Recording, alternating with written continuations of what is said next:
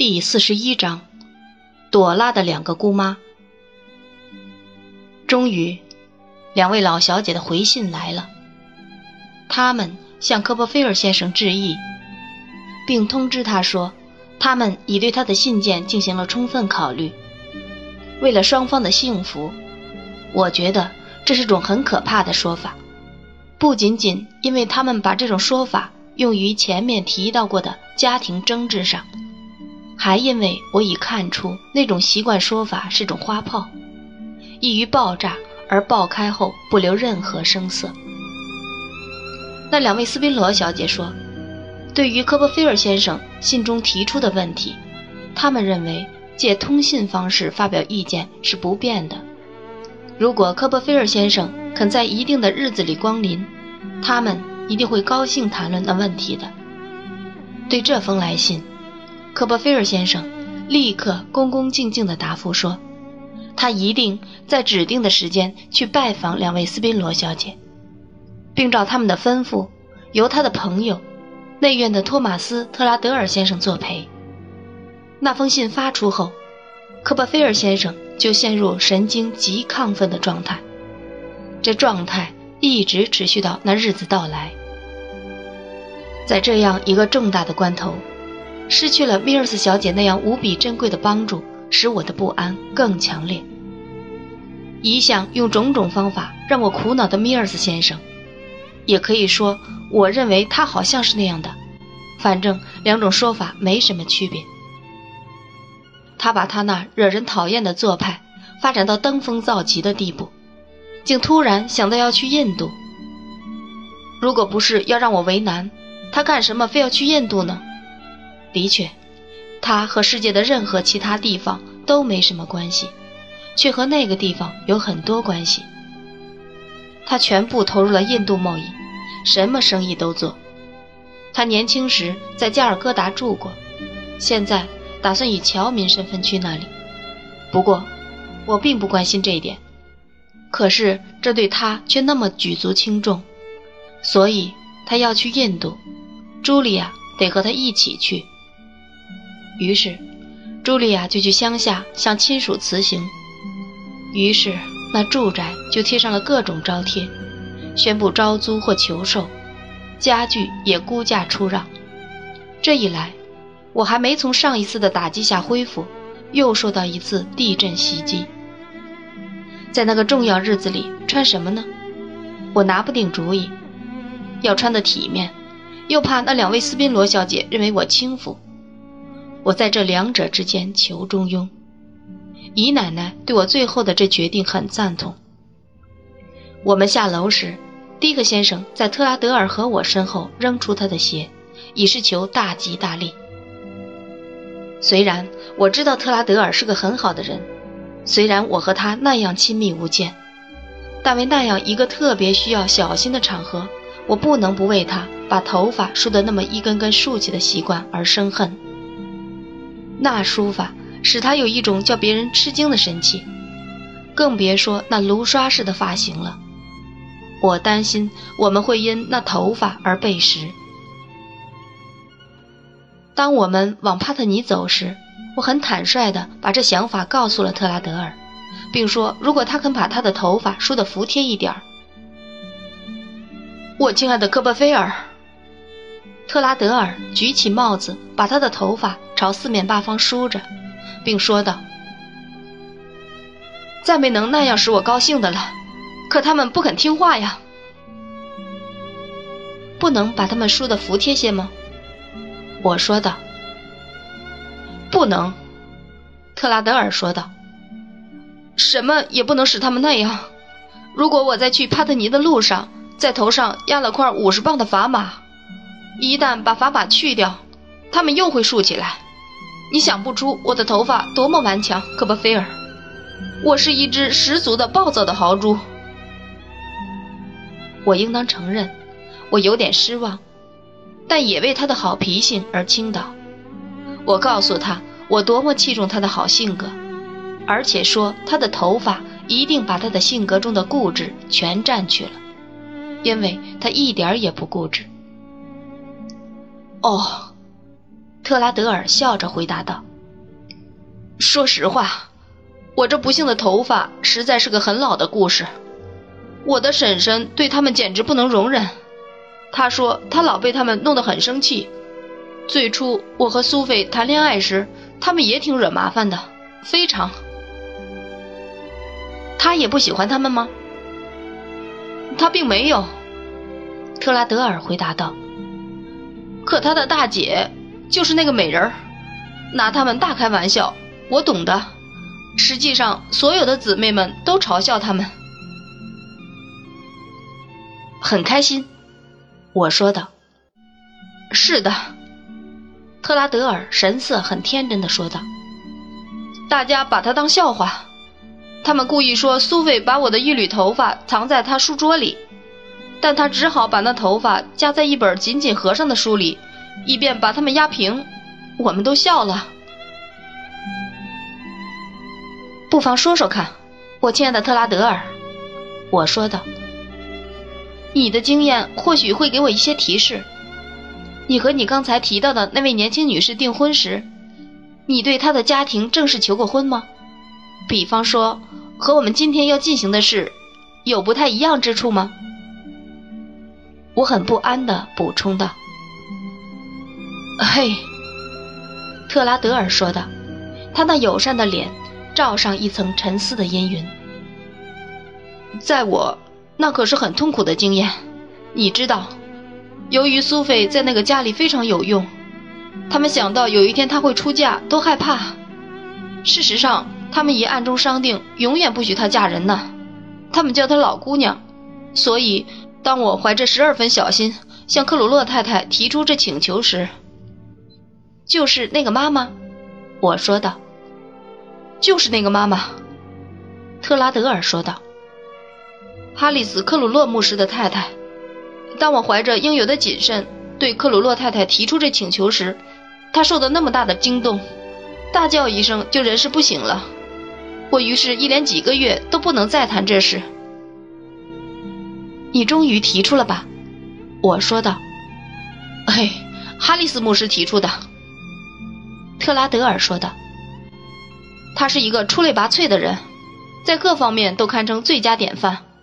他向他指出，既然是个基督徒，他应当忍受牺牲，而不应对我抱着不慈爱的感情。至于我自己，科波菲尔。我和你说句心里话吧，我觉得我对这一家人来说，真有如一头猛禽呢。那些姊妹们都声援你吧，我希望特拉德尔。嘿，我不能说他们都声援我，他说道。我们基本上说服了克鲁洛太太后，就必须告诉萨拉。你记得我提起过萨拉，背脊有毛病的那个，记得。他两手紧握。特拉德尔面露畏色地看着我说：“闭上了眼，面色苍白，浑身发僵，一连两天，除了备用茶匙、喂点烤面包和水以外，什么也不吃。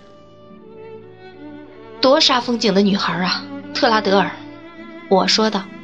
“哦，对不起，科波菲尔。”特拉德尔说道。她是个很可爱的女孩，不过她感情丰富。实际上，他们个个这样。苏菲后来告诉我，说她护理萨拉时，感到无法形容的自卑内疚。我有我自己的感情，知道那一定很强烈。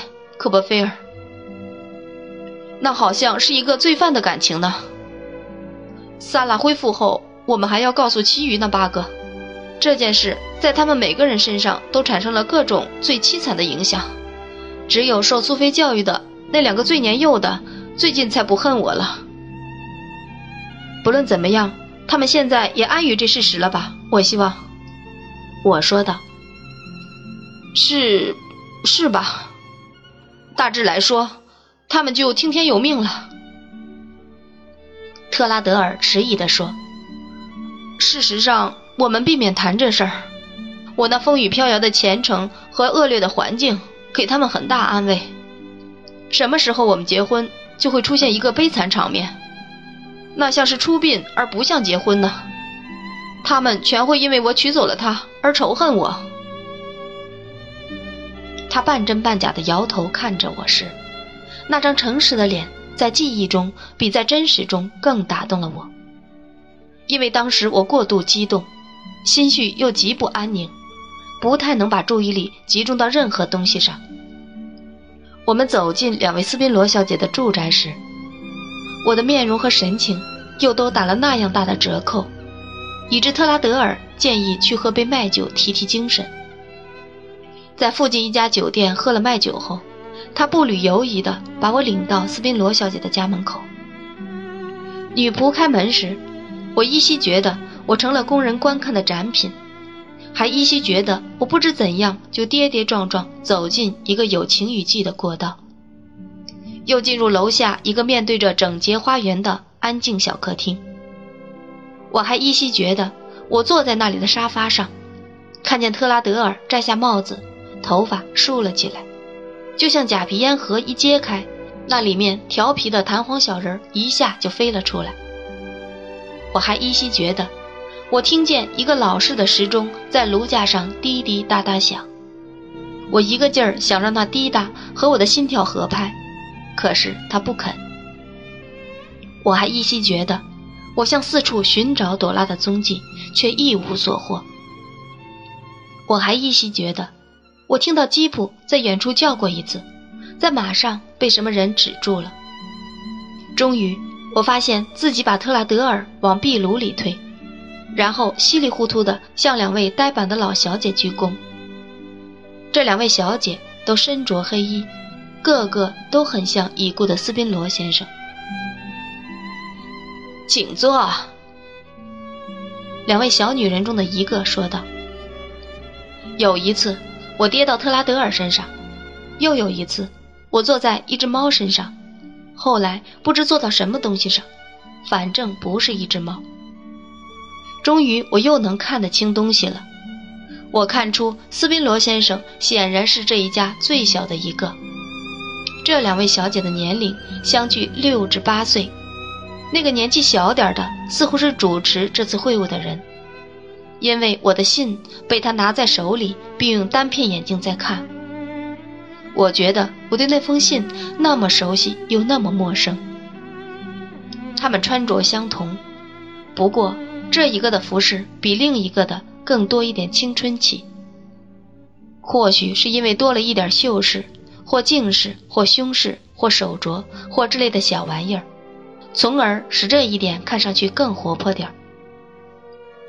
他们都举止僵硬，腰板挺直，样子古板。面容镇定安静。那个不拿信的姐姐，则两臂交叉放在胸前，相互托着，像尊雕像。科波菲尔先生，我相信。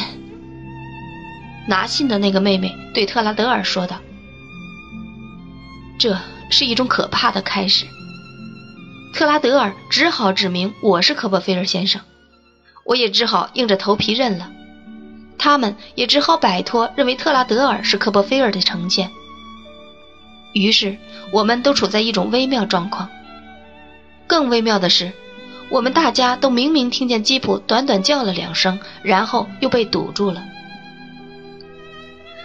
科波菲尔先生，拿信的那个妹妹说道：“我做了点什么，大概是鞠了一躬，然后尊敬的洗耳恭听。”这时，那个姐姐插话了：“我妹妹拉芬尼亚。”她说道：“由于他对这类性质的问题熟悉，由他来说说我们认为最能增进双方幸福的意见吧。”我后来发现，拉芬尼亚小姐是恋爱问题方面的权威，因为据说若干年前，有个玩五点惠斯托牌的。某皮哲尔先生曾爱上了她。我的个人看法是，这种说法纯属无稽之谈。皮哲尔先生压根儿没一点那方面的感情，我从没听说过他有半点那方面的表示。不过，拉芬尼亚小姐和克拉丽莎小姐都迷信一种看法，即如果皮哲尔先生不是英年早逝，他一定会宣布他的爱情的。皮哲尔先生大约六十岁时死亡，先因饮酒而坏了身子骨，后又为了调理而饮巴斯温泉过量。他们甚至暗自疑心他是因患相思病而死的。可我应当说，在那家里有皮尔先生的画像，他长了个酒糟鼻，并不像感受过感情的隐痛。关于这个问题的以往嘛，拉芬尼亚小姐说道：“我们不去谈了。我们可怜的弟弟弗兰西斯的逝世，已把那段往事勾销了。我们一贯，克拉丽莎小姐说道。”不经常和我们的弟弟弗兰西斯来往，可我们之间也并没明确的分歧或纠纷。弗兰西斯走他的路，我们也走我们的。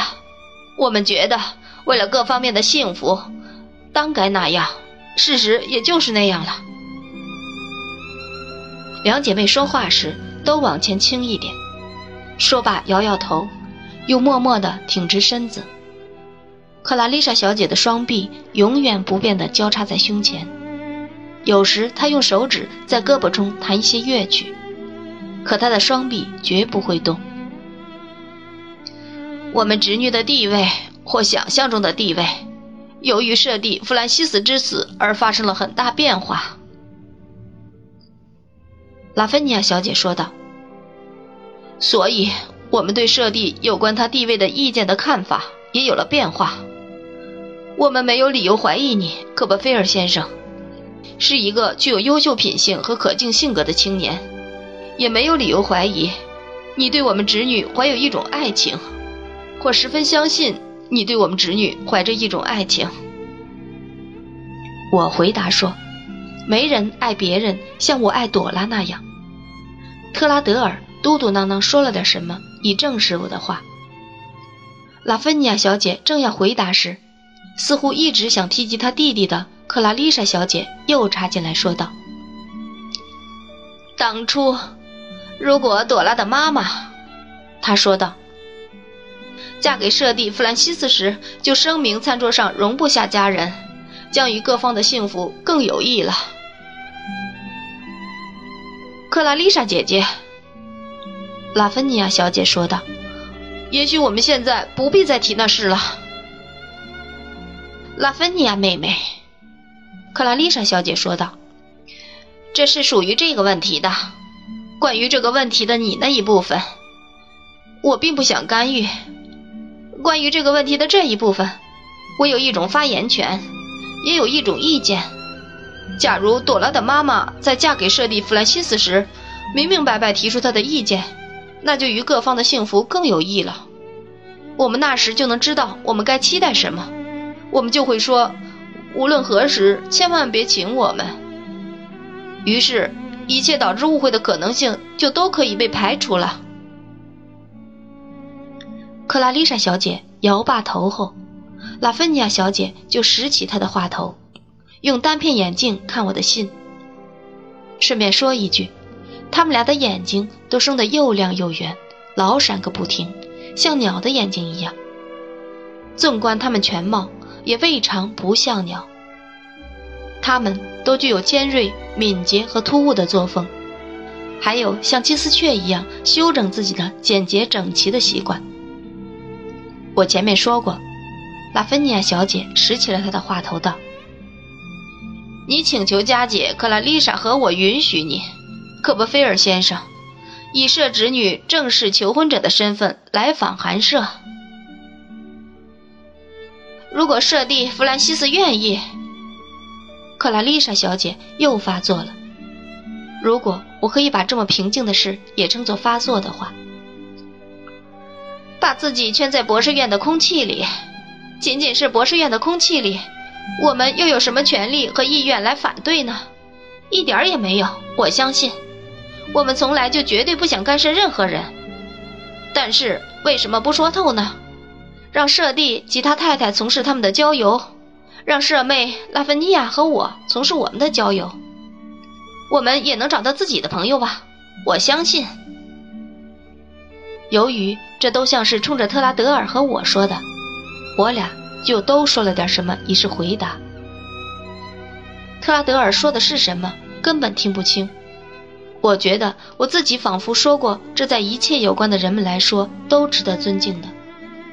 我一点也不明白自己说的是什么意思。拉芬尼亚妹妹，克拉丽莎小姐说道：“她现在已经发泄够了，你可以往下说了，我亲爱的。”拉芬尼亚小姐又往下说道：“科伯菲尔先生。”佳姐克拉丽莎已和我很仔细的就这封信考虑过了，也已让舍侄女看过了它，并同她就其进行了讨论。你认为你非常喜欢他，我们相信。以为小姐们，我欣喜若狂的说道：“哦。”可是克拉丽莎小姐看了我一眼，请我不要打断这道白。我表示了歉意。爱情，拉芬尼亚小姐用眼睛征求她姐姐的首肯说道，而她姐姐对每一句话都略略点头，以示同意。成熟的爱情，敬意、忠诚，并不会轻易表露出来，它是低调的、谦逊的、退让的、潜伏的。他等啊等啊，成熟的果子就是这样。有时生命已去了，爱情仍在暗中等待成熟呢。我当时自然还不明白，这指的就是他认为在那个受暗恋之苦的皮尔先生身上得来的经验。不过，从克拉丽莎小姐点头的那种沉重程度上，我知道这番话是意义深长的。年轻人那种轻浮的爱好。和那种情操相比，我把这称作轻浮。拉芬尼亚小姐说道：“正如灰尘与磐石之对比，由于不知这种爱好能否持久，又无真实基础，佳姐克拉丽莎和我拿不定主意，不知所措。科波菲尔先生还有特拉德尔，我的朋友说道，因为发现他正看着他。”对不起，来自内院的吧？我相信。克拉丽莎小姐又看着信说道。特拉德尔说着不错，脸一下变得通红。